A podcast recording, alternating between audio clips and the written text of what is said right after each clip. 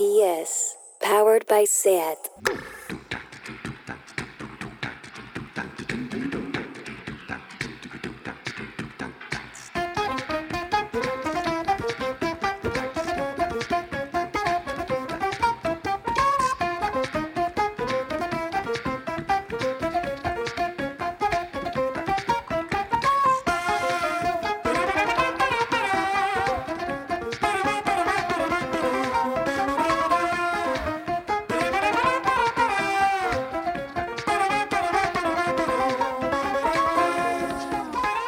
Bienvenidas a Tardeo. Estoy enganchada a los realities de Netflix. Socorro.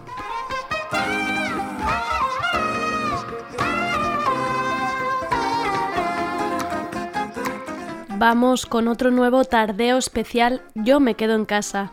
Empezaré por el Tranquimacín y a continuación conectaremos con Víctor Record, periodista cultural y escritor que dirige un curso que en principio se tenía que hacer en el CCCB y que ahora será en formato online con el Institut d'Humanitats de Barcelona, cogiendo más sentido todavía. El curso se llama Desbloquejar la pantalla, cultura popular en temps d'ansietat digital y es un recorrido por la cultura popular con Albert Llureta, Luna Miguel, Alicia Álvarez y Joan Ferrus. El curso empieza el 11 de junio y luego dejaremos que Víctor nos cuente más sobre qué consistirán estas sesiones y hablaremos un poco de lo que significa este consumo cultural y la llamada ansiedad digital. Y acabaremos con la sección de comida buena, sana y barata de Mónica Escudero, editora y coordinadora del Comedista y colaboradora habitual de Tardeo que hoy se adelanta a las tendencias culinarias, atención, hablándonos de comida al aire libre, es decir, todos estos picnics que vamos a empezar a hacer a partir de ahora en las fases de desescalada. Espero que hayáis desayunado, comido y merendado. No me hago cargo de que acabemos este tardeo babeando. Soy Andrea Gómez, bienvenidas a Tardeo.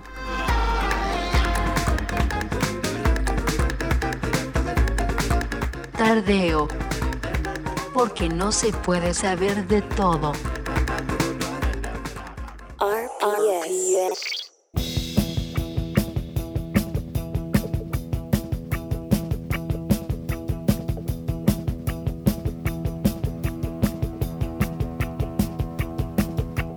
Tranquimacien.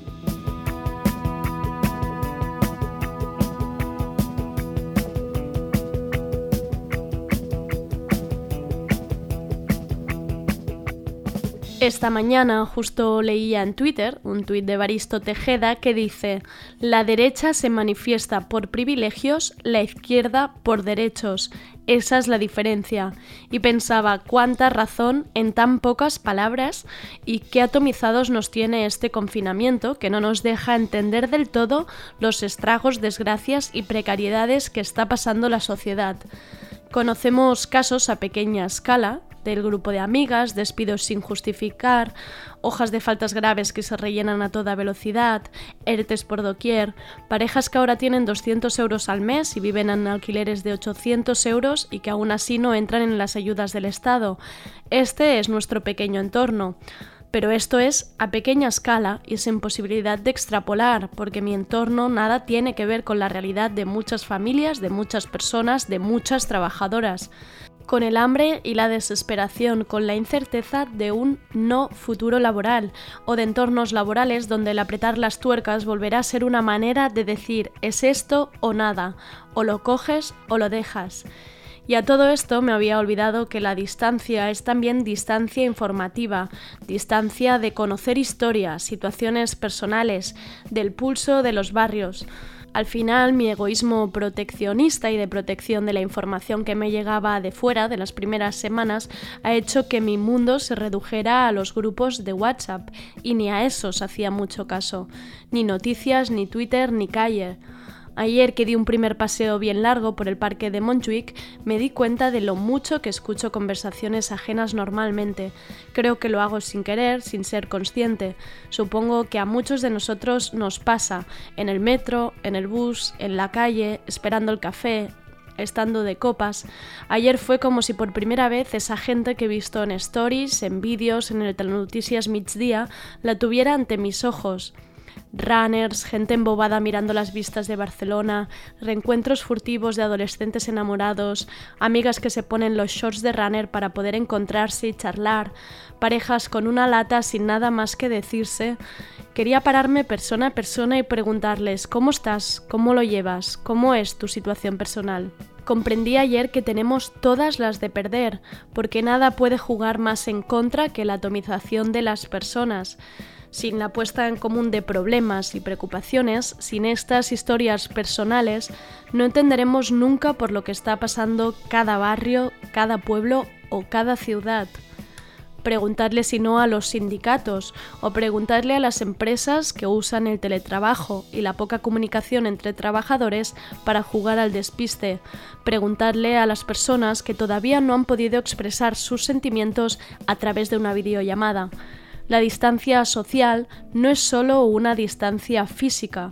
Y ayer me paré justo al lado de dos chicas que vestidas de deporte descansaban un rato ahí arriba en el parque de Montjuic y una le decía a la otra, yo antes solo entraba al metro, trabajaba, volvía al metro y ya está. Y ahora en cambio tengo vida. Me quedé entre petrificada y a media sonrisa porque la entendía al instante lo que quería decir, lo que quería explicar. Pensé, si alguien la escuchara, pensaría, ¿cómo alguien en pleno confinamiento cree que tiene más vida ahora? pero es obvio, es fácil de entender a lo que se refiere. Por un lado, en Twitter tenemos una pequeña burbuja virtual, por otro, los medios dirigen el foco a lo que les conviene, como por ejemplo que ahora no hay más vida que lo que ocurre en Núñez de Balboa. Y mientras nosotras nos basamos en el tengo una amiga que su vecino le ha dicho tal, y ahí se cierra el círculo. Nuestra vida ahora es lo que pasa en los grupos de WhatsApp y lo que oyes en el patio de vecinos. Somos pequeñas partículas incomunicadas. No es distancia social solo, no son medidas de seguridad solamente. Ojo porque somos mucho más débiles ahora.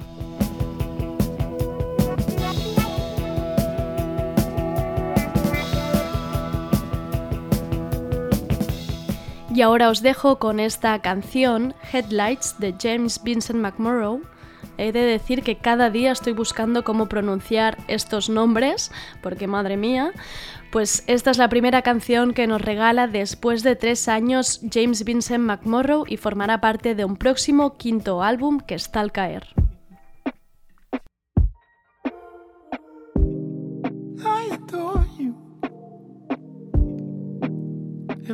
Else can start to leave, fall apart like they're on the breeze.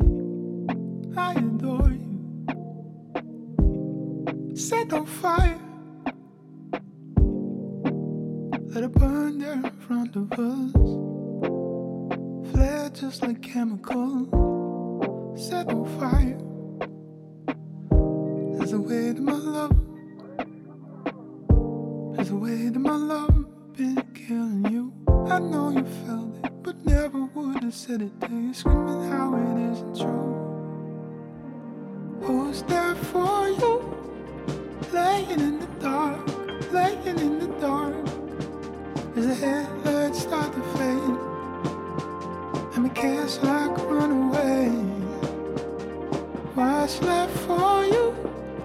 Keep an open mind, keep an open mind headlights start to fade, and I'm gone before you wait. Yeah, yeah, yeah, yeah. Do it for me. On my sin like it's criminal. Lock it down like a prisoner.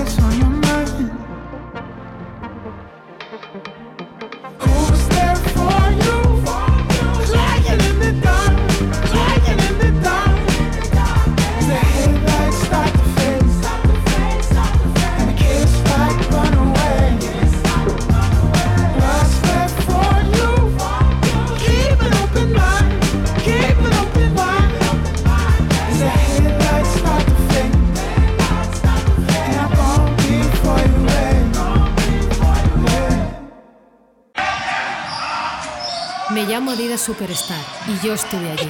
Estuve en las canchas de baloncesto en Estados Unidos en los 70. Me convertí en la zapa favorita en la NBA. ¿Os acordáis de los ganchos de Karim Abdul-Jabbar? Yo sí, estuve allí.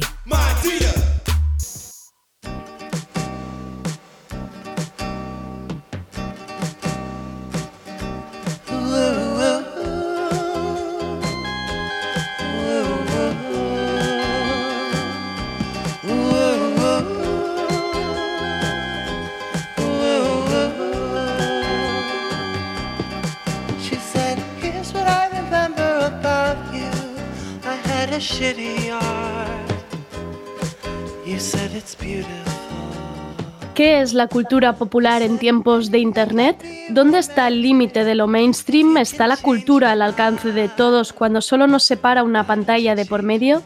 ¿Consumimos por placer o por estar al día de las novedades que nos muestra cada día Internet? En mi cabeza todo luce como un buffet libre donde la comida gira en una cinta sin parar, todo es apetitoso y de muchos colores. Estás empachada pero aún así quieres más. Y en medio de todo esto, el periodista cultural y escritor Víctor Record abre una puerta al análisis con un curso online que ya el nombre de por sí es maravilloso. Desbloquear la pantalla, la cultura popular en tiempos de ansiedad digital.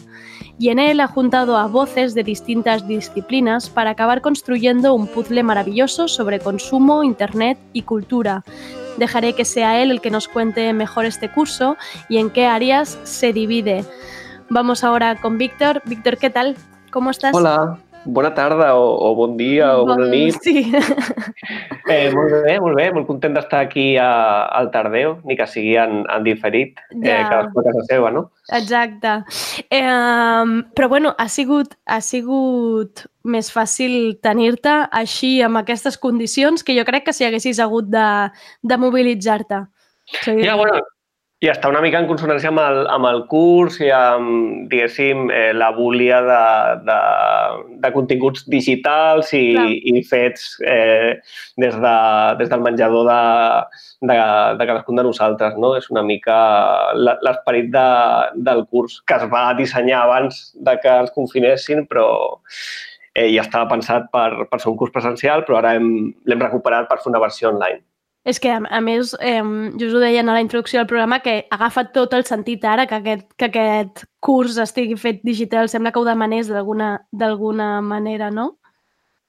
Sí, jo de fet eh, me'n recordo com uns dies abans de, de l'estat d'alarma i tot aquest eh, merder, eh, jo pensava que no que la gent pararia de fer continguts, Mhm. eh, no? que hi hauria com que ens sentiríem una mica frívols a l'hora Sí. de compartir continguts, vídeos, fer directes eh, i, i hosti, eh, una setmana, una setmana no, el, el dia següent ja estaven eh, fent directes, fent eh, concerts eh, en streaming, directes d'Instagram, eh, i clar, tot s'ha elevat a la, o sigui, a, la, a la potència més elevada possible. És que ni, ni, ni- ni tan sols es pot eh, mesurar, diguéssim.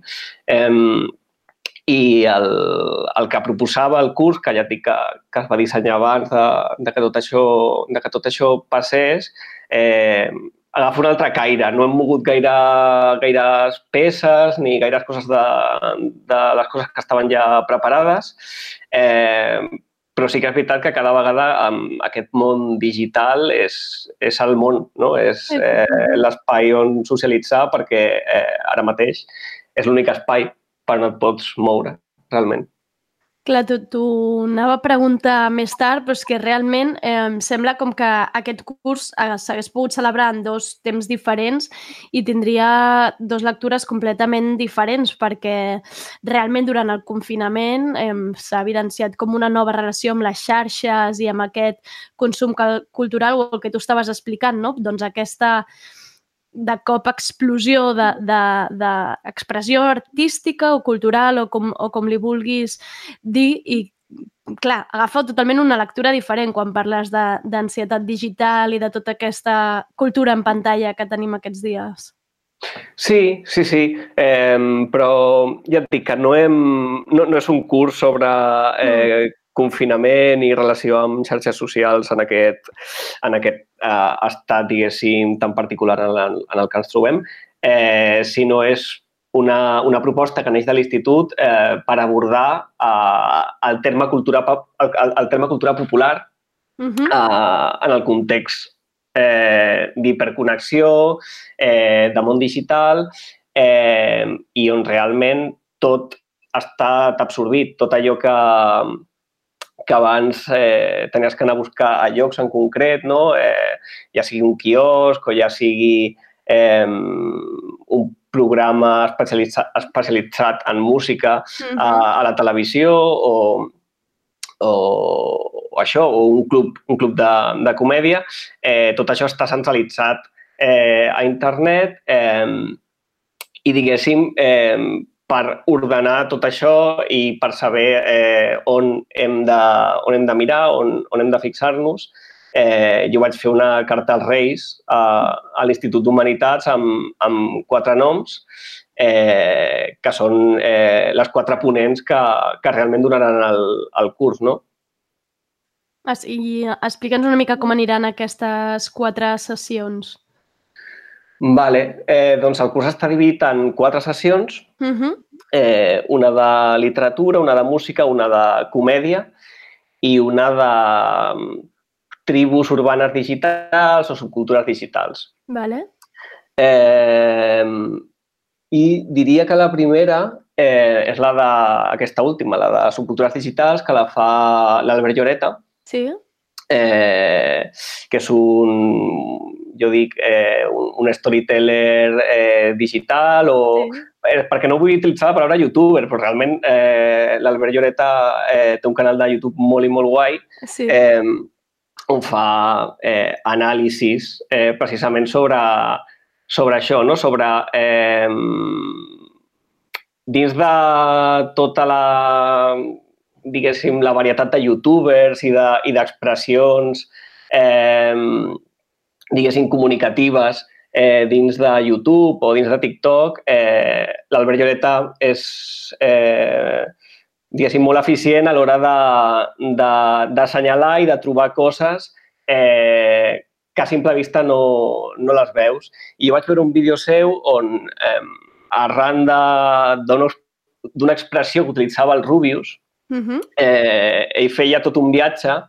eh, on explicava com eh, amb un youtuber que té un target eh, d'adolescents eh, es pot blanquejar a l'extrema dreta, no? De com una, diguéssim, una, una cantarella d'extrema dreta pot acabar a la boca d'un youtuber i això, eh, això acaba sent consumit per adolescents i per, i per, i per gent jove, per, per gent que està interessada en els videojocs.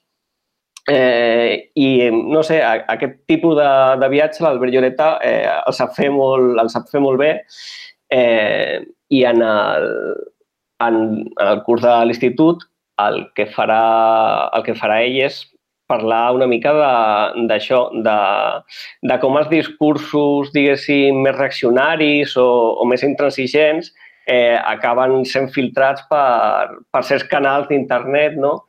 Eh, tipus 4chan eh, o, o fenòmens com el, el Gamergate o el, mm. o el Pizzagate, que són eh, hashtags que de sobte xupluguen eh, mogollon de, de trolls i de, i de gent molt ben, molt ben organitzada.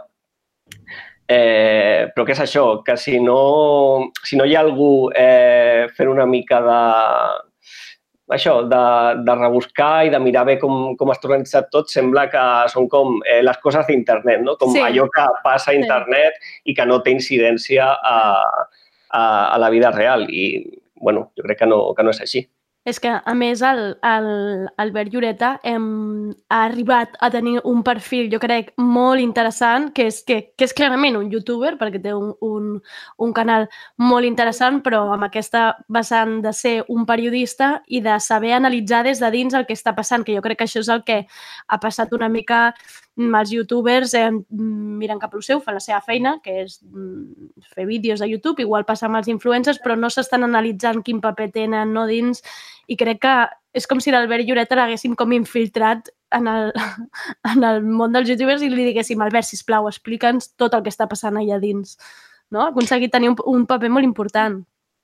Sí, és que, i, i, i també com trencar aquest debat d'estar a favor o estar en contra de, dels youtubers. Els youtubers són eh, gent que comunica eh, unes idees i un missatge i com qualsevol idea i qualsevol missatge mm, el pot posar sobre una taula i, i debatem, no? Eh, i, I ell això ho sap fer, ho sap fer molt bé. Uh -huh. Començarà ell el curs eh, l'11 de, de juny vale. i la següent sessió serà el 18 amb la Luna Viguel, eh, que li hem posat a la seva sessió fer scroll i, i passar pàgina, no? que és eh, no, tot aquest moviment eh, eh, de dits que també eh, em feia molta gràcia el, el títol de, de, que el títol del curs fos desbloquejar la pantalla, no? que és com eh, aquest gest de... Ho tenim interioritzat, sí, sí. Sí, però que pot ser superagressiu, de, mm -hmm. depèn com ho facis, no? Pots estar... Me recordo un acudit del, del Seinfeld que eh, estava fent com... Eh, fent que feia una trucada eh, molt agraviada i molt agressiva i acabava de parlar i feia com el gest, no? que no és el, el, gol, el cop de, de telèfon no? sobre la taula, sinó que és un...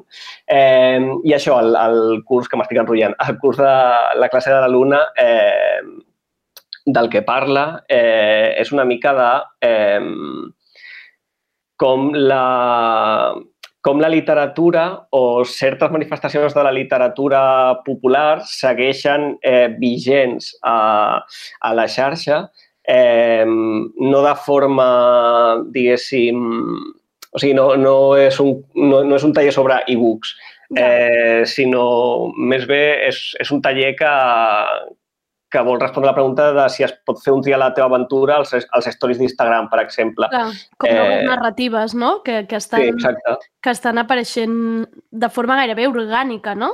Quan, quan hi ha molta gent que, per exemple, pregunta tu escribes? No? I la gent et diu sí, en els posts d'Instagram. Clar, és que vull dir, què, què et fa ser escrit? Què et fa ser escriptor o no ser escriptor? Tenir un, un llibre físic? O si un s'expressa en Tumblr o Twitter mateix, no?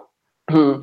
No, i també està com aquesta separació, no? De si t'agrada si si escriure a Twitter, si t'agrada fer una mica el, eh, no? el, el beneit, doncs eh, et fas un Insta i, i puixes fotos i, i tal. Però, clar, de sobte, si a, a la descripció l'obres i llegeixes, mm, pots trobar literatura a Instagram també. Eh, i, de fet, al final, una columna d'opinió, eh, com les hem conegut fins ara, era eh, la cara del senyor o la senyora columnista i després la seva columna. Eh, a Instagram és exactament el mateix. Exacte. És la cara del senyor o la senyora i després una descripció on aquest senyor o aquesta senyora eh, s'expressa en els termes que ell o ella vol. Eh, I res, era mm, una mica portar la Luna que, que per la seva trajectòria eh, diguéssim, gairebé de, nativa digital, eh, el, bueno, va començar a escriure de molt jove blogs, eh, després va passar a fer periodisme cultural a mitjans com Playground, a Playground tenia una, una secció de llibres, de fet, eh, i ara segueix eh, parlant de llibres a, a, al seu canal de, de Medium, a, a Instagram, eh, i també té un projecte molt, molt xulo amb l'Antonio J. Rodríguez, que es diu Ecrire. Mm, que us vam tenir que, sí. Sí, eh, que, bueno, si, si ja heu parlat a Tardeo, eh, és sobre, sobre escriptors eh, europeus, no? Eh, que, que els hi fan la pregunta de què és escriure, no? Eh, uh -huh. I responen en vídeos d'un minut. Eh, això, eh, bàsicament... Em, em sembla interessant també perquè veig que en el mateix, en el mateix cas, tant la Luna com l'Albert Lloreta, quan penso, penso en ells, no és només la feina que fan ells, sinó aquesta capacitat també que tenen ells d'anàlisis de saber que els estan passant al voltant, perquè, per exemple, la Luna també és super experta en saber què, què, què està passant al seu voltant, quins són els noms que estan sortint, què s'està utilitzant. Trobo que els, els noms que has escollit per les sessions són gent que no només ells són autors i fan la seva feina i són artistes i creen contingut, sinó que a més són super bons interpretadors. Sí, sí, són els millors, són eh, los Vengadores. Eh, he, he criat els Vengadores i han vingut tots, sí, sí. Los Avengers aquí metidos. No, sí, sí, i en el cas de, de la Luna mm, la coneixia de, la coneixia d'abans, però jo no coneixia l'Albert ni, ni, ni l'Alicia Álvarez, que és la, la següent en, en la llista. Eh, I bàsicament el, els, els vaig proposar eh, la meva classe ideal i ahir se'ls va semblar perfecte. Ja. El, el, els venia molt de gust parlar, parlar d'això. En el cas de l'Alicia, eh, vaig quedar, vaig quedar amb ella i li vaig proposar eh, arran d'una columna que ja havia escrit per, per Bitburger sobre trap i, i salut mental, eh, volia bàsicament una versió extendida d'aquesta Ja. columna. Volia un, hòstia, parlem d'això durant, durant una hora. Eh, I de la mateixa manera... Aquesta columna és, és, jo crec que, bueno, és història. Com aquest article per mi és, és la base de moltes altres coses que, que han Sí. sortit després i és, crec que és molt important el que va fer. Sí, bueno, i, i l'Alicia també té com eh, aquesta finura no? a l'hora d'acostar-se a, la, a la música. Potser va ser de les primeres persones que es va acostar a la música urbana o, al, Mhm. o al trap eh, d'una manera eh, seriosa i, i volem mirar una mica més enllà.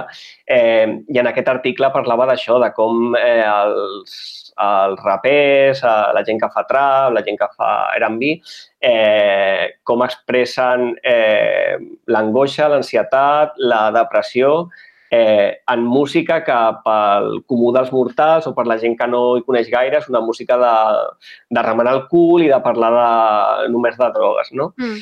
Eh, i, I sí, eh, li vaig proposar, em va dir, em va dir que sí, eh, i, i, i és això. O sigui, el, el, també a l'Alicia a, a Ràdio Primavera està fent ara mateix un programa que es diu Issues, Sí, sobre, sobre salut mental eh, i a part va ser una de, el nucli dur del bloque, diguéssim. Eh, o sigui, era com la persona super perfecta i super indicada per, per parlar, per parlar d'això, no? de com Mm. eh, dins d'una música eh, que això, que, que el públic més generalista, el públic que no el coneix, eh, pensa que només són eh, lletres masclistes i, i picabaralles i, i bifs, eh, si escarbes una mica pots, pots trobar poços de, mm, bueno, de, de emo pop, de, de, no sé si de grunge, però no? com aquesta Sí. tristesa absolutament eh, que aconsegueix una, una connexió amb, amb l'oient molt, molt, molt, molt, molt directa. No? Eh, justament, just abans de- d'entrar amb tu amb la trucada, està mirant el que acaben de fer ara amb el bloc i crec que precisament també l'Alicia, em, amb tot el tema de que és em, cultura digital i aquesta espècie de trencar moltes barreres intermediaris que abans hi havia, acaben de fer el documental de M40, s'ha marcat un documental d'una hora i mitja eh, que és que, bueno, no només l'he començat però l'estava veient i pensava, mira, però què és això? Com, com acaben de fer això? Un documental que, que en un altre moment estaria mm, inaugurant el Docs Barcelona o emetent-se a Televisió Espanyola i és una passada. Una, una passada i està penjat al YouTube a l'ex- mm, per tothom, saps? Que el pot veure tothom, però trobo que l'Alicia també té moltíssimes coses a dir i mm, una, una, també una capacitat de, de, de, d'anàlisis de tot el que està passant que, que, que és molt valuosa. Sí, sí, sí. I també tenen en comú eh, totes les ponents que, que estan fent coses Mm. aquests dies que no estan marcades, diguéssim, a, a l'agenda a l'agenda del confinament, no? De, vale, no podem sortir, hem de fer el mateix que fèiem, però en directes d'Instagram, però, en plan, hòstia, no, eh, seguim fent coses, però fem coses de veritat, o sigui, coses que, Exacte. que perdurin i que tinguin, i que tinguin un valor més enllà d'aquestes 24 hores eh, penjades, no? Sí. Eh, eh, I després de l'Alicia eh, tancarà, la, tancarà la sessió Joan Ferrús. Eh, Eh, no conec, el Joan. Joan Ferrús és eh, potser un dels escriptors un dels escriptors d'acudits eh, més famosos a qui no coneix ningú.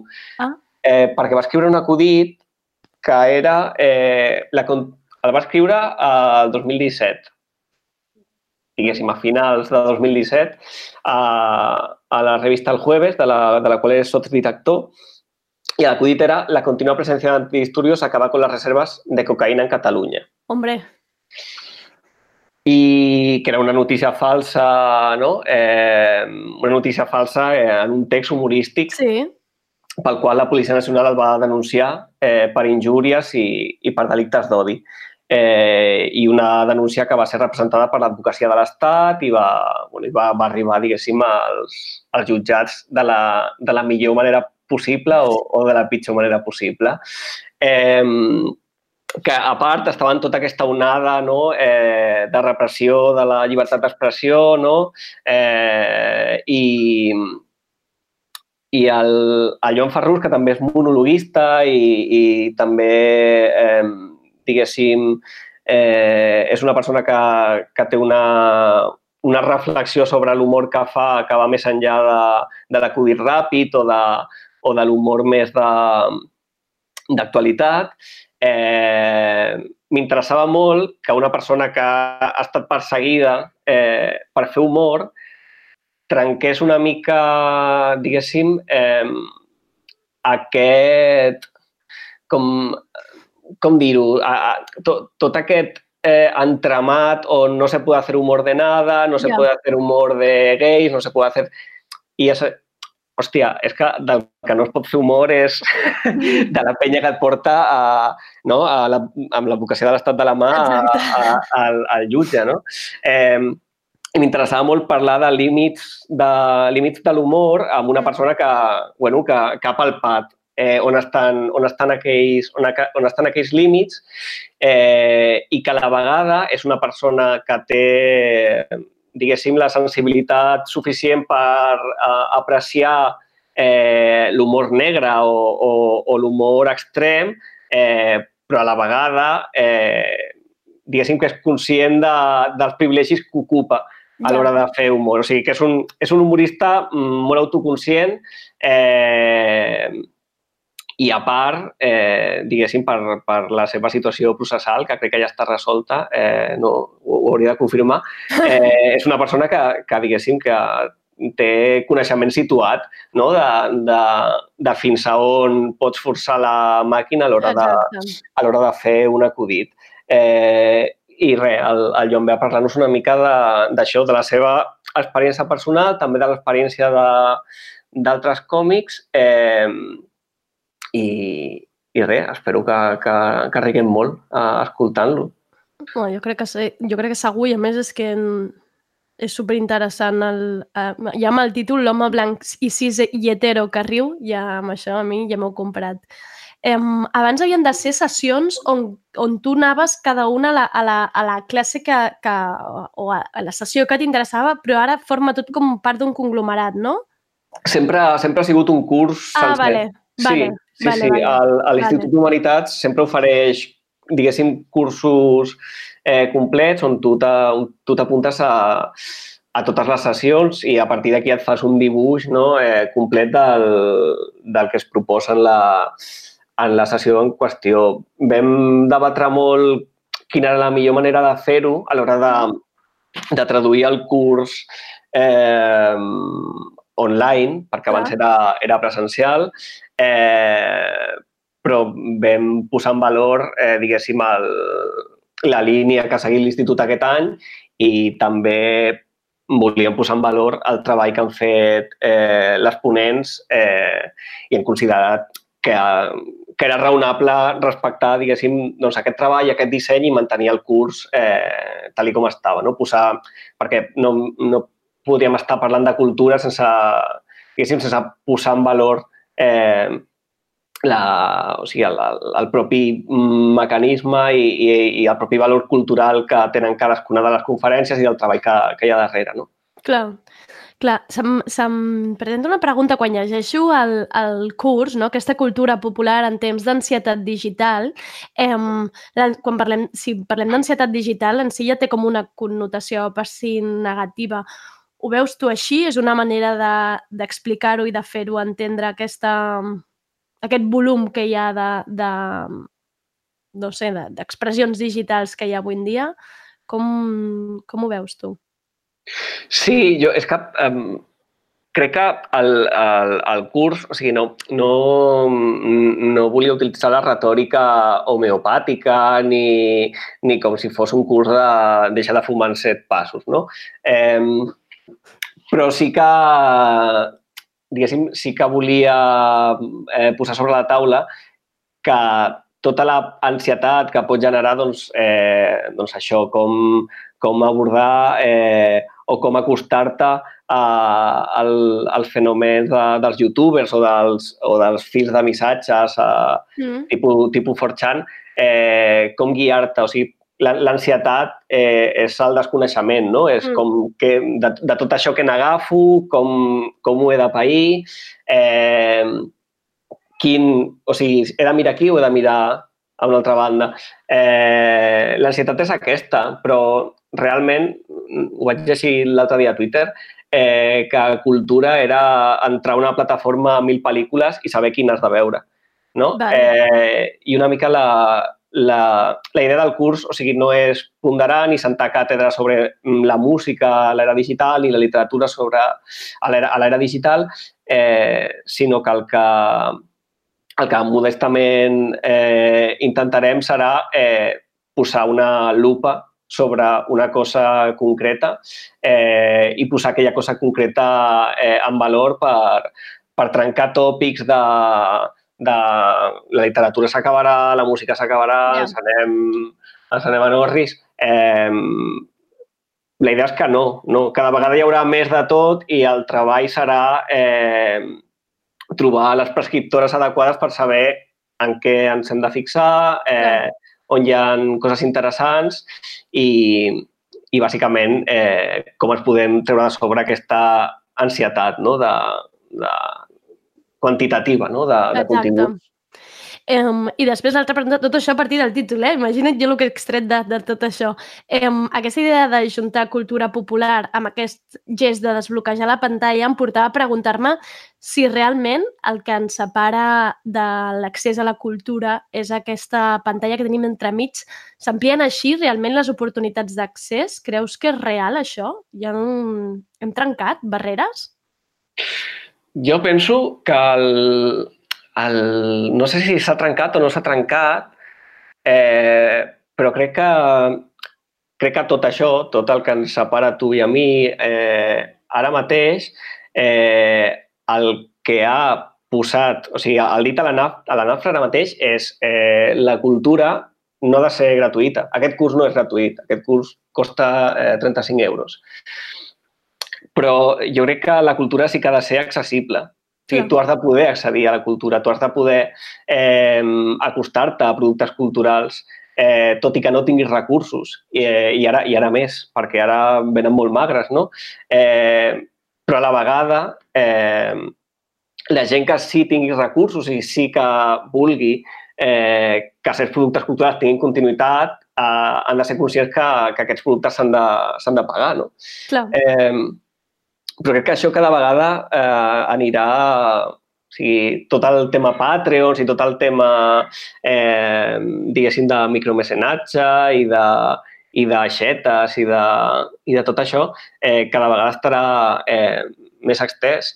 I si no pots pagar tindràs potser menys contingut i si pots pagar tindràs mm, més contingut i, i, i millor, tot i que jo crec que, que això, que l'accessibilitat no sé, eh, les biblioteques eren un, un espai democratitzador de la cultura, tothom podia accedir-hi, tothom podia anar a agafar un llibre i, eh, i, i posar-se a llegir, però és que ens han confinat, és que no podem anar a les biblioteques.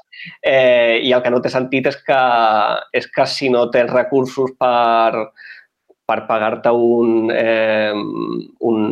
No vull dir cap, cap, cap plataforma en concret, eh? eh crec que, que està bé eh, demanar diners per, per, per, per continguts.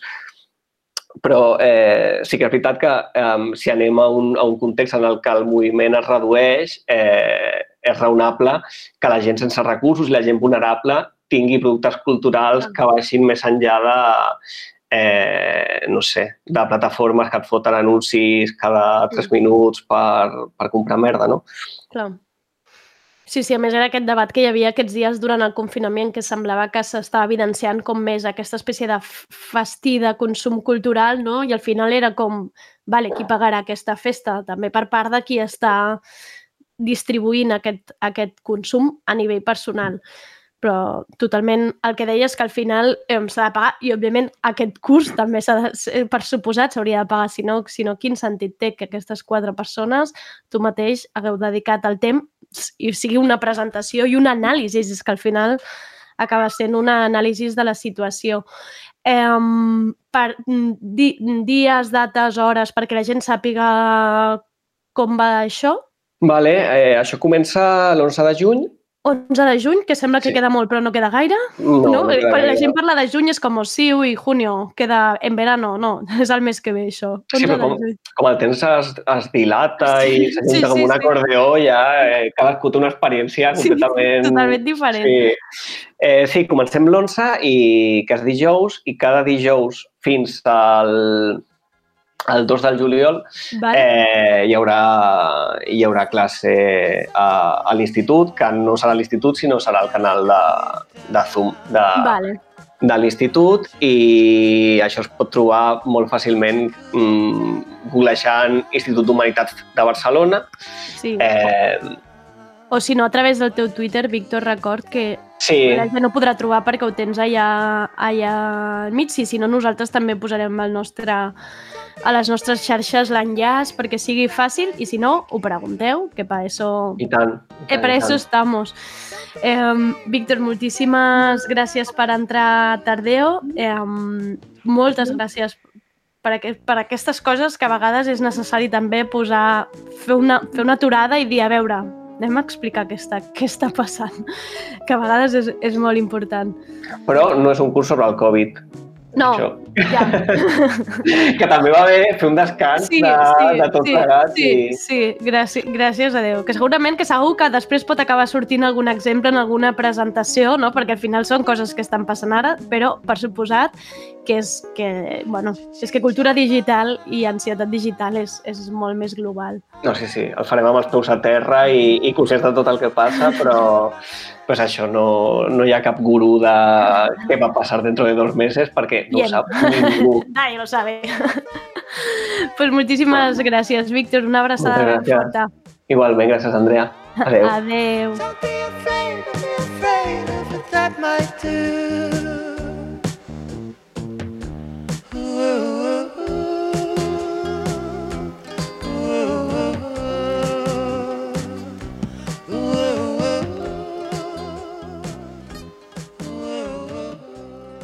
Hey Siri, play Radio Primavera Sound.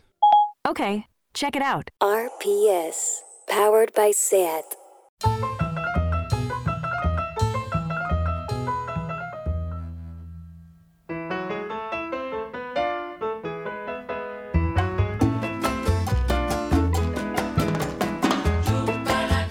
Habéis picoteado algo porque nos adentramos en la sección de Mónica Escudero y si la habéis seguido estos días de confinamiento por Instagram, mamma mía, yo creo que me voy a dormir cada día soñando con ese aspecto que tienen los tomates RAF de sus ensaladas.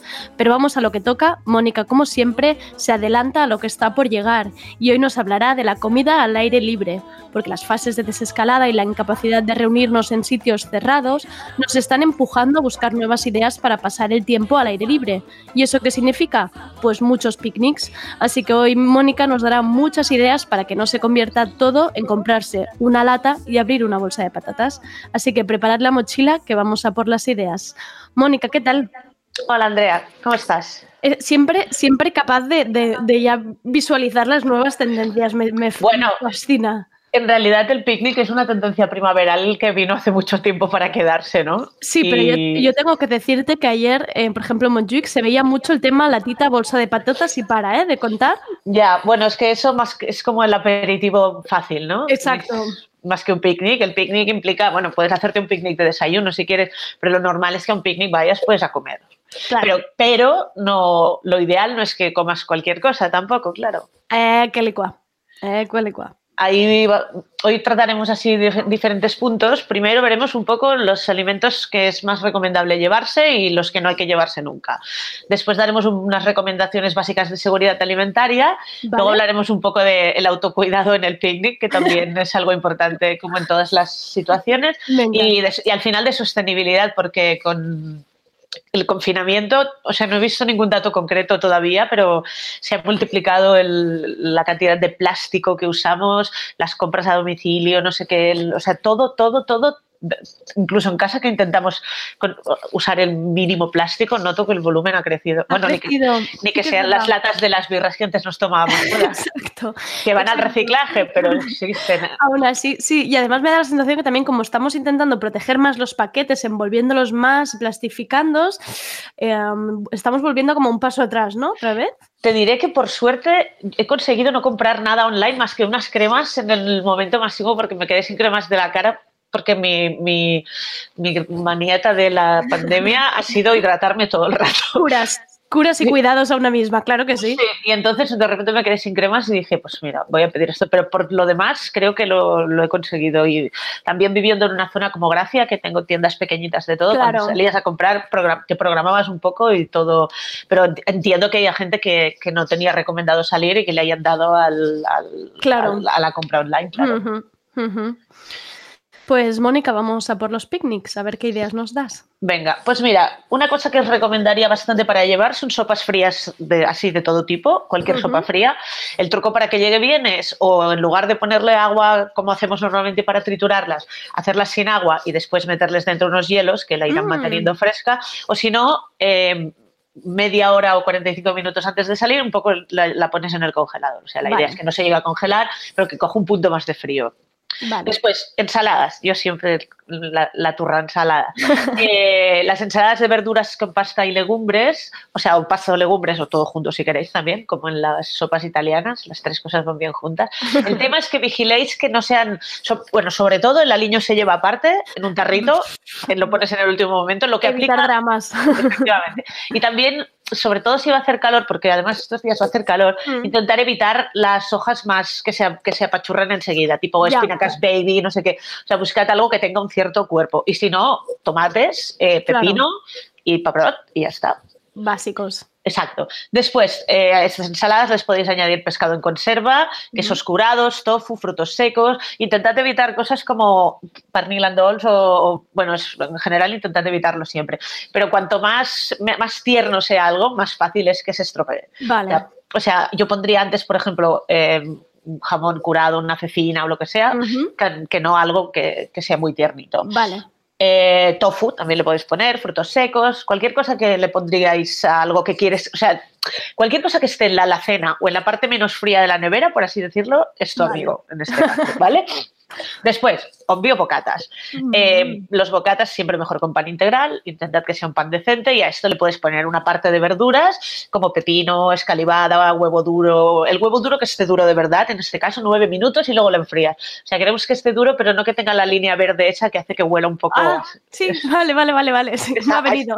Exacto, pues eso no lo queremos. Eh, otra cosa que puede estar muy bien es que el huevo duro te lo, lo- lo peles y lo cortes allí porque la, la cáscara del huevo, exacto, es el mejor Claro. conservante.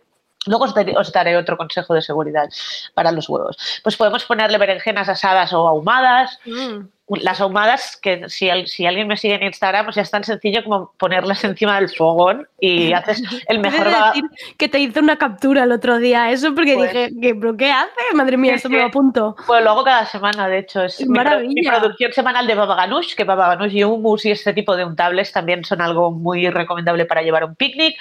Eh, si a los bocatas les queréis poner alguna salsa, evidentemente supongo que sabéis que no puede ser mayonesa. Tirad de mostaza, em, em, pestos, cosas así, ¿sabes? Vale. Cualquier cosa que también dejarías fuera de la nevera con una cierta tranquilidad. Vale.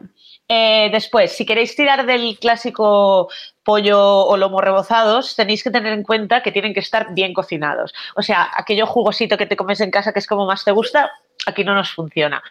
Mm, hay que subir que te lo vas a comer un poco securrio. El Ya. truco para, para que esto no sea un drama es pues llevar mostaza o limón, por ejemplo. Si le pones unas gotas de zumo de limón, Mm. como que le das un punto extra de hidratación, lo revives y, y bueno, está más bueno.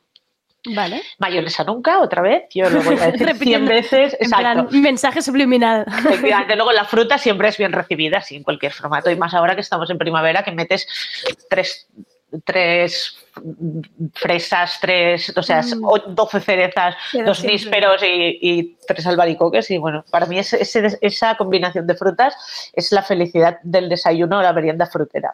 Ideal. Y Mónica, que te he cortado con lo de la captura en Instagram, no has acabado de explicar lo de las berenjenas Ah, amadas. ¿cómo las hacías? Nada, pues sencillamente es que es tan, tan bruto y tan sencillo como suena. Si tienes una rejilla, la pones, puedes usarla del horno encima. Y enciendes el fuego a medio y ahí puedes asar, pero no solo berenjenas, ah, puedes asar ajos, que, están, que quedan buenísimos, y pimientos. Y, y- y si quisieras también calabacín. Lo que pasa es que el calabacín ah, ensucia un poco más. Pero Ya. bueno, la cuestión es irle dando vueltas con unas pinzas de metal para no quemarte. La cocina se ensucia, la cocina se ensucia, pero, para hacer tortilla hay que romper huevos, o sea, eso es así. Entonces luego lo- con un... eh, Claro, si tienes una cocina de mega diseño súper delicada, cosa que no te recomiendo, porque la, la cocina es para... El fogón al menos es para cocinar, pues mira, en ese caso no lo hagas, pero si tienes una normal, pasados Claro. 15 minutos para no quemarte, quitas los, los fogoncillos, quitas todo, lo, lo limpias, en- o sea, lo dejas en la pica, lo limpias, frotas un poco y chao, o sea, yo tardo 5 minutos. Y el sabor que le da, la intensidad de sabor que le da ese ahumado al baba ganoush es que no tiene, o sea, es la Qué vida. bueno. Sí, la verdad es que sí. Entonces, cosas que no hay que llevar nunca jamás. Eh. La primera, la tortilla medio cruda, que es una invitación al amor de, a la salmonela, así bastante asegurada. El otro, ahora no recuerdo el dato exactamente, pero creo que son el 8% de los huevos que tienen presente salmonela en la, en la cáscara. Que no, o era el 6 o era el 8, pero me Pero sorprendió, me sorprendió porque eran efectivamente bastantes. Sí. Eh, después, la tortilla, dices, ah, pues me hago la tortilla bien cocida. Mira, le pondré más verdura o algo así, pero mejor eso que nada. Pues no, porque las altas temperaturas re- reactivan, por así decirlo, la salmonela y puede volver a llegar a la dosis infectiva que habíamos conseguido. Esto lo estoy leyendo porque estas cosas tan. Pero tan serias. como dosis infectiva quiere decir la dosis que llega a hacerte efecto, o sea, que hace que, acabes vomitando y todo y mal. Entonces, pues eso, que aunque la hayas cocinado bien, eh, después si, la, si está eh, expuesta al calor durante un tiempo prolongado, pues puede volver, puedes volver a tener vómitos, fiebre, dolor de cabeza, el estómago hecho un cristo unos cuantos días y tal, y eso. Eh, las carnes... Además es, o- que, pare- además es que parece como muy fácil cuando la gente Claro, la tortilla. En picnic se está imaginando la tortilla daditos, torti- ¿no? Como de cumpleaños. Ya, y pues no. no. por muy, por muy, o sea, mejor la tomamos en otro momento. y ya Claro, está, asumámoslo. Después, las carnes o pescados al punto, pues también son un caldo de cultivo para bacterias que te pueden dejar así hecho unos zorros. Y el arroz blanco cocido, sorprendentemente, si pasa mucho alta temperatura, puede generar esporas de una cosa que se llama Bacillus cereus, que viene a ser vómitos, diarreas y dolor de estómago simpático. Esto, el arroz, el- un arroz blanco así, si luego lo dejáramos al sol, le pasaría Efectivamente, esto? sí. Les- las, sí, sí. Es Vale. algo que parece tan, no sé, tan poco delicado, ¿no? Pues Mal tampoco. rollito. Exacto. La mayonesa casera, completamente. Sí, pero a ver, si, que, si hay algo que, a lo que le queréis poner mayonesa y que se va a consumir al momento, coges un bote de mayonesa de la mayonesa industrial y Vale. entonces en ese momento mismo lo abres, la usas para lo que sea, te lo comes rapidito y tiras lo que queda.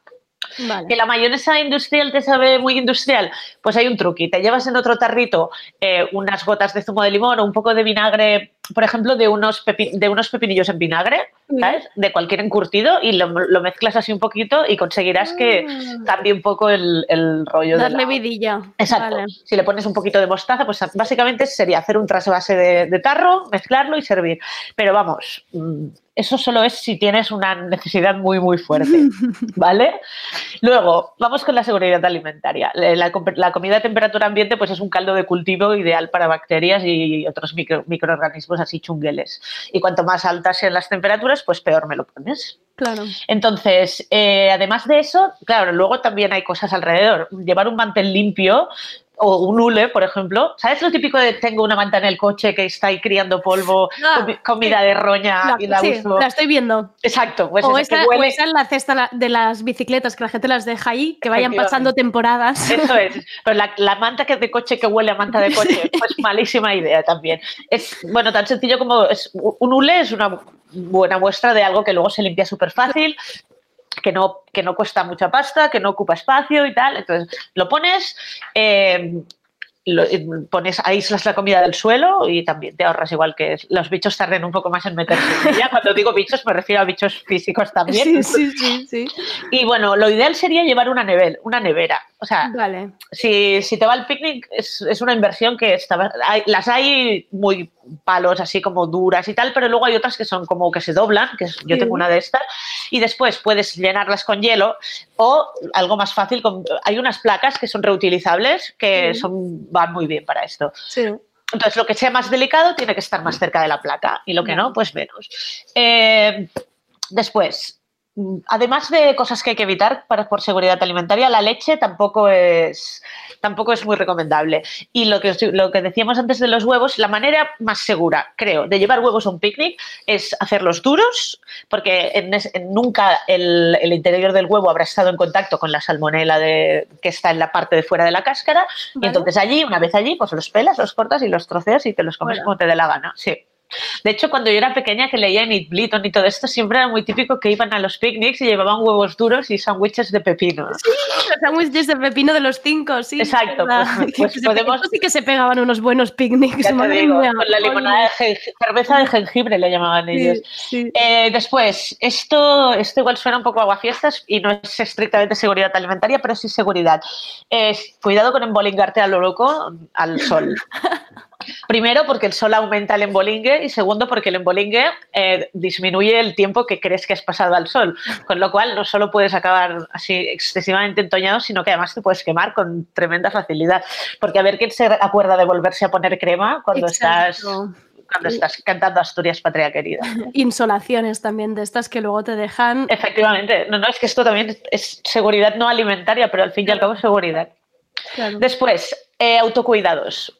Bueno, claro, cuando tú vas a comer al aire libre por placer, pues es normal que busques un sitio agradable, ¿no? Pero a veces salimos a comer eh, simplemente a la hora del, de- en el trabajo, pues por no comer en el come- los comedores de trabajo suelen ser los lugares más deprimentes sobre la faz de la tierra. Entre la mezcla, entre la mezcla de olores, los tuppers, algunos tuppers que te quitan las ganas de vivir así tal cual. no Los sé. microondas ahí puestos en fila. las conversaciones cuñadas, el que te intenta convencer de que votes a Vox, o sea, es todo como, o sea, entiendo que la gente huya. Eh, pero bueno, pues si, si lo haces, intenta pues que sea igualmente un momento de autocuidado, ¿sabes? Intenta localizar un sitio tranquilo, cómodo, que no haya muchísima gente pasando, que tenga una vista relativamente agradable, bueno, que a veces compensa caminar 10 minutos eh, para, para encontrar ese sitio, ¿no? Donde que también esos 10 Exacto. minutos de caminar pues son, son desconexión y, y para tener un espacio donde puedas comer, que es comer tranquilo y comer, ¿sabes? Claro. En- en- dignamente, pues Claro, no ser muy vago, ir al primer banco que hay, te encuentras ahí delante, ¿no? En O medio sea, del parking de motos, no. Sí, eso eso a veces veo cuando, bueno, voy a la panadería de unos amigos y, y en la puerta del clinic me, da- me sabe muy mal porque veo un mogollón de médicos y sanitarios comiéndose Sí. el tupper allí mismo en la puerta. Sí. Y me, me da como, entiendo, ¿eh? que lo- ah, claro, todo esto siempre si puedes. No estoy Claro. intentando meterle culpa a alguien que digas que yo tengo, a mí me dan 10 minutos para Claro, comer. Pues Primero, claro. eso es ilegal.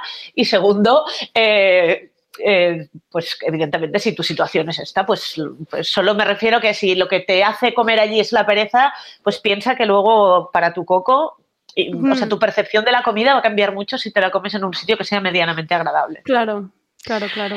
Después, y volvemos a abrir el melón este, sostenibilidad. Ya. Bueno, pues eso. em, los picnics son, han sido históricamente un. Pues yo compro un paquete de. como los cumpleaños. Pues yo compro un paquete de platos y yo uno de tenedores y ahí comemos. Bueno, pues no. Eh, si podemos usar platos de melanina reutilizables, como de estos, Sí. ¿sabes? Tipo que también podemos tener en casa. Sí. Bueno, yo tengo algunos de cuando los niños. Uy, espera que se me ha puesto. Se me ha puesto el ordenador en reposo, sorry. Eh, o si no, eh, otra, una cosa que está muy de moda y que todo el mundo tiene por lo menos uno es el peltre. Los platos estos, el peltre es este metal eh, ba- bañado con porcelana que luego tiene una bora de un color Ah, sí, sí, sí, sí, sí, sí, sí. que sí, todo, sí. o sea que Instagram está petado y todo. Está Pues el- lleno. Y las tacitas estas. Exacto. Exacto. Vale, vale, vale, Estas vale. tacitas las tenían mucho nuestras abuelas porque podían ir del fuego a la- casi a la mesa. Sí. De hecho, sí, ¿quién no se había quemado con una, una un colacao de abuela con, con peltre? Bueno, pues el peltre es una cosa ideal que puedes tener en casa y sa- sacarle fotos en Instagram y luego te lo llevas también a la, te lo llevas también al, al- o sea, cuanto más, cuanto menos dejemos, cuanto menos, lo ideal ideal sería hacer picnics residuo cero, que se puede. ¿eh? Claro. Claro. Después, otra cosa que también fue hipster un rato y ahora no, pero es ideal para los. Parece esto como de viejo hipster, pero es perfecto para los, para los picnics. Los tarros, los tarritos de conserva. O sea, ahora que además no vamos a poder compartir, y de, por lo menos durante un tiempo, a no ser que sea con nuestros cohabitantes, un plato al centro, un, tarro- un tarrito de estos de conserva de cierre te permite transportar y luego consumir allí mismo. Claro, que lo Tanto puedas ensal- comer claro, directamente. Vale. ens- Ay, ensaladas. Hostia, tengo una alergia estos días. Creo que es otro colateral que me Yo va. también. Estoy Es fuerte. perfecta. Pues eso, sopas frías, eh, ensaladas, cuscuses fríos. Mira, el cuscús, eh, las ensaladas con cuscús son otra buenísima opción, un tabulé, por ejemplo. Mira. Pues así lo transportas, lo sacas, lo abres, te lo comes, cierras y para casa de vuelta. Y es algo que es gratis directamente. O sea, simplemente una cosa que hago yo mucho es ir guardando los que más me gustan. Por ejemplo, los que los, hay algunos que son de escabeches o de, o de marmitaco o de no sé qué, que son así como más anchos. Si alguna vez compras alguna cosa de estas, pues piensa, oye, yo valoro mucho o los de boca muy ancha, o los que son muy altos y pueden funcionar como vaso, Exacto, exacto. o los que son muy pequeños y van muy bien para guardar especias y cosas así. O salsitas, exacto. Exacto, Hay- entonces- hay que ir comprando ya pensando en estas Entonces, cosas. pero realmente guardarlos, hacerte tu, tu propio ajuar, ¿sabes? Mm. Eh, pues es, es- estos días, por ejemplo, que en el paseo hemos estado algunos, no, no necesariamente bebiendo alcohol, ¿eh? pero, pero rollo ahí, pues no, no quiero entrar a un sitio a comprarme un té frío, ¿no? o no Claro. puedo, o lo que sea. Los, los tarros estos, como los altos grandes de, de tomate al natural que compro, han Sí. sido mi, va- mi vaso favorito. Ah, Mira, qué bueno. Porque te permiten, claro, tengo la botella, sí, pero en la botella primero me da miedo que queden residuos por dentro si Mm. pones cosas que no son agua y segundo no te, no te cabe hielo. claro. Entonces en esto tal, abres el tarro y vas bebiendo por la Mira calle. qué bueno. Entonces, ah, pues, pero nos has, has abierto todos los melones menos el de los cubiertos, Mónica. Vale, pues es porque no hay ningún melón que abrir. Los cubiertos de casa sirven perfectamente. Los metes en un tupper donde quepan, los cierras, abres, comes, los vuelves a meter dentro del tupper sucios y en casa pues los limpian. lavas y ya está, exacto. De todas maneras, el mensaje final es que cuantos menos cubiertos necesite un picnic mejor porque no es el puto Salle de Can Roca, sino somos unos cuantos amigos eh, en, la- en el parque o en el campo comiendo. Así que si puedes solucionarlo todo con una cuchara, pues mejor. Que no- ah, pero me tengo que llevar un juego de cuchillos. Hombre, pues todo lo que puedas llevarte cortado ya, pues mejor, la verdad. Claro, la sandía, si va cortado de Exacto. casa, mucho mejor. Exacto. Y si llevas cuchillos, lleva suficientes para evitar la contaminación cruzada. Porque piensa que tú ahora cortas el, el- un pollo cocido y luego cortas la sandía Mm. cruda y luego no sé qué, y entre medio igual no tienes agua para lavarlo. Y ahí pues es otro, otro simpático caldo de cultivo de cosas que luego te pones malo. Vale, o sea, el picnic es divertido, pero hay que pensarlo antes. Hay que no, pensarlo vale, antes. no vale ir aquí involuntonadamente. Hay que pensarlo antes o sufrirlo después. Exacto. O tirar de la lata y la bolsa de patatas, pero vamos, no le llamaremos a eso un picnic, ¿no?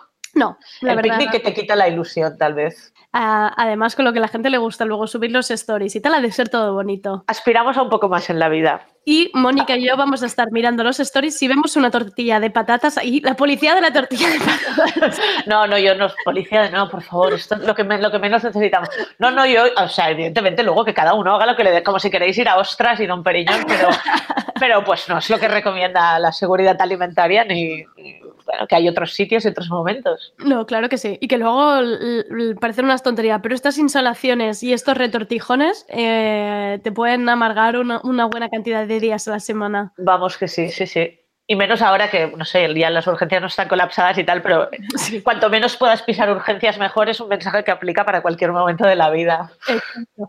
Oye, Mónica, y luego pensaba, ¿en realidad podemos hacer picnic en cualquier sitio nosotros? Ah, ahora de entrada, no sé, ahora mismo, ahora, ahora diría que todavía no. En breve, cuando abran los parques y todo esto, sí. Eh, y claro, hay que mirar las cosas de salubridad, o sea, si hay perros sueltos y todo esto, pues, ¿sabes? Se- Sentarte en un pipicán no, pero, Exacto, efectivamente. pero en principio en cualquier parque nosotros podríamos ir desplegar nuestro hule allí. Pues en principio, si es una zona verde habilitada para caminar y para sentarte en ella, eh, hasta donde yo sé no hay ningún problema. Eh, si no hay una zona habilitada para esto y es un parque, pues tienes los bancos. Claro. picnics en el banco. No puedes hacer uno de 300 personas, pero dos personas con la comida en medio y tal. De hecho, esas, esa, esa opción es algo que hemos escogido varias veces algunos en momentos de estos en los que la ciudad está como súper rollo eh, festas de Gracia o, o sea, es- yo he hecho más de un picnic en de San Joan en un banco en festas de Gracia por no encontrar dónde cenar o lo mismo en la Marseo, ¿sabes? Así esta es otra opción. Si quieres, si no te ves en condiciones de hacerte un picnic digno, busca un restaurante, un barcito, un algo que esté bien cerca y cógetelo para llevar. Claro, claro. No, ya es, es que al final mm, va a ser como la solución para mucha gente, que ya lo era, porque tú antes ibas Claro. al Par de la Uraneta o Can Caralleo y ahí las, para coger una mesa de que están al aire libre había Claro, claro. peleas. Sí, sí, sí. De hecho, mira, hay un, hay un restaurante al, al lado de la, de la parte de la Ciutadella que se llama Picnic, que, Sí. que una de las cosas que ofertaba, que me imagino que a partir de ahora va a ser bastante demandada, era que ellos te prestaban una, te hacían el picnic y te Ah, prestaban bueno. una cesta de picnic y tú te ibas a la Ciutadella, que me imagino que ahora cualquier cualquier negocio que tenga cual- cualquier negocio enfocado a la restauración que tenga un parque cerca es una cosa que puede podría tener en cuenta, claro. Sí. Em, esperemos que esto en fase. Yo es que en las fases ya voy perdidísima, pero entiendo Ya. que esto en fase 1 em, ni sabemos, ¿no? Pero quizás el- lo podremos hacer ya. Lo de ir a hacer picnics. No, creo que no. Las autoridades competentes, eh, las cosas como que para nosotros son salud mental, para muchísima gente como los picnics, no, no sé, a ver qué dice el BOE. Vale. Supongo que cuando se permitan reuniones estáticas al aire libre, por así decirlo, porque hasta ahora solo han podido ser móviles y Claro. solo te podías parar 10 minutos, creo, si te encontrabas no más de cuatro personas, no sé. O sea, nuestra vida es- está siendo bien curiosa. Entonces, me imagino que desde el momento en el que te puedes encontrar con gente y te puedes parar, Claro. un rato o puedes quedar con gente en sitios exteriores con distancia de seguridad y estar un ratito juntos quietos. mm, Si no compartes la comida, que creo que eso, esa, esa va a ser la parte más peliaguda, podrás comer. Vas- Van a ser un poco picnics ego- egoístas, que es un poco la contradicción del picnic, pero bueno, al final, oye, Bueno, por eso pensaba en el formato. Igual al, al revés, porque imagínate que yo preparo la sopa, tú preparas el no sé qué, no sé quién, cada uno yo prepara una cosa y luego cada, sacas tus tarritos, esos que has estado guardando de todas tus compras, y pues ideal total. Lo de los tarritos me encanta como distribuidor de, de- de tu propia... de tu Bueno, propia- Y ahora te voy a dar una. Ahora ya aquí me, me- me desnudo del todo. En esos tarritos puedes llevar como la base para una michelada o Mm. cualquier cosa que se mezcle con otra cosa, un- unos navius con vodka o no sé qué, lo que sea. Y entonces después añadirle un mixer, ¿sabes? Y tienes como. Ah, amiga. Ya, no, no, no, he- no te digo que lo haya hecho nunca paseando, No, no, pero no. sé que se puede, me lo ha amiga. Te han contado que, que funciona muy bien. efectivamente. Pues Pero eso. recordemos en la seguridad que no, eh, si estabas al sol tampoco no se podía abusar No, no, no, abusarnos. Uno y ya. para el fresquito. para el- Exacto, exacto, exacto. Esa es la dosis homeopática. el placebo para aguantar to- todo esto que nos está por caer encima. Efectivamente. Mónica, pues muchísimas gracias como siempre por descubrirnos nuevas maneras de pasar mejor el tiempo y, y que no todo sea abrirse una bolsita de Kikos, por favor. No, En- idealmente no. Pongámosle un poco más de cariño a la cosa. Exacto, exacto. Y, y nada, todo es cuestión de hacer nuevas inversiones al final y con cosas de casa, con Claro. poquito, reciclaje, una mochila. También si no tienes cesta, pues coges la tote bag, la mochila o lo que De tengas. hecho, hay, ve- venden mochilas nada caras que también tienen la función nevera. Claro. En, en ese lugar que hay, de- de- en el que se viste ahora el 50% de la ciudad llamado Decathlon. Eh, conjunto con el, con el, con el runner, ¿no? Con el runner. Pues tienen, tienen unas neveras que, hasta donde recuerdo, no son nada caras. Tampoco necesitamos una para irnos a la alta montaña de 80.000 Claro. litros, ¿sabes? O sea, Claro. seamos conscientes de nuestras necesidades. Claro, Necesitamos una que nos permita llevar comida para cuatro a- aquí cerquita. claro. Y, y bueno, pues esas igual son más cómodas que, un, que, el- que la, que, que la rígida, sin duda. Pues sí. Pues Mónica, muchísimas gracias por todos estos consejos. A ti. Y hablamos pronto, que tenemos que hablar de todo este tema de restauración y, y qué opciones tenemos. O sea que pronto volveremos a ti.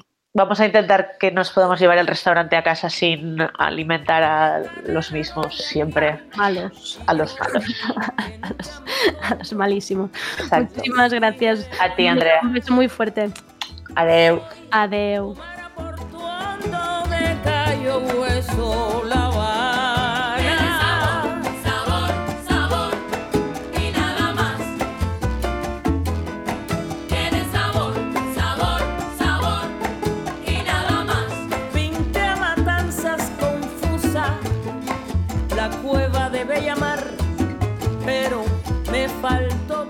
Y hasta aquí el tardeo de hoy. Muchas gracias por escucharnos. Nos despedimos con esta nueva canción de De la Fuente, La Recomelia. Y espero ver todos esos picnics en vuestras stories, no me voy a perder ni uno. Gracias a nuestro técnico virtual de hoy, David Camilleri, por hacer posible el programa.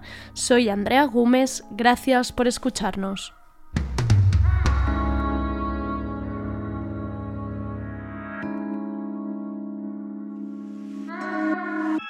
Si por un caso A volviera a nacer, qué suerte la mía, sabría qué hacer. Todo lo que ahora sé, todo lo que ahora sé, es todo lo contrario de lo que pensé. Solo quería lo que ellos, futuro no despreciable.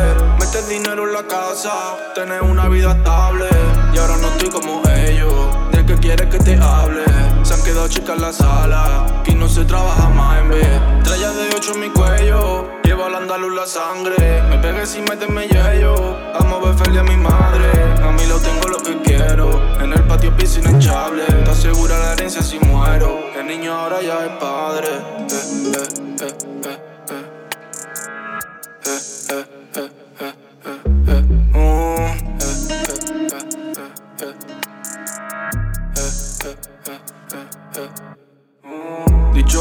que tuvieron cuando no hacía falta nadie.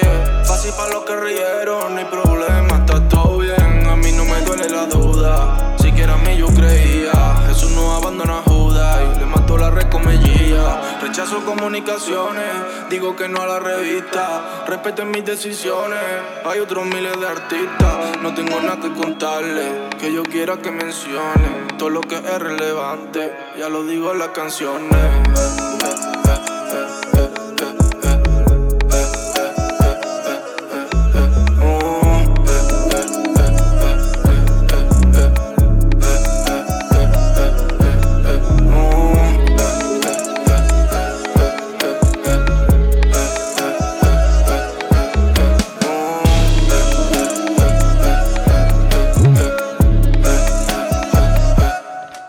Me llamo Adidas Superstar y yo estuve allí. Estuve con Randy MC a principios de los 80. Me llevaban sin cordones. Me cantaron Mayadidas en 1986 y me hicieron famosa en todo el mundo. ¿Os la sabéis? Yo sí. Estuve allí. My Adidas.